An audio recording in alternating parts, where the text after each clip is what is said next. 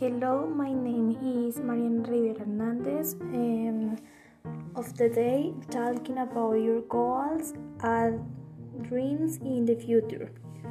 Um, I will lose weight by exercise and eating healthy.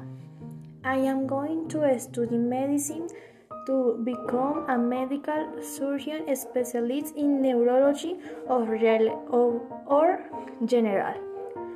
I am going to take my mom to travel the world um, and be a totally independent woman all my life.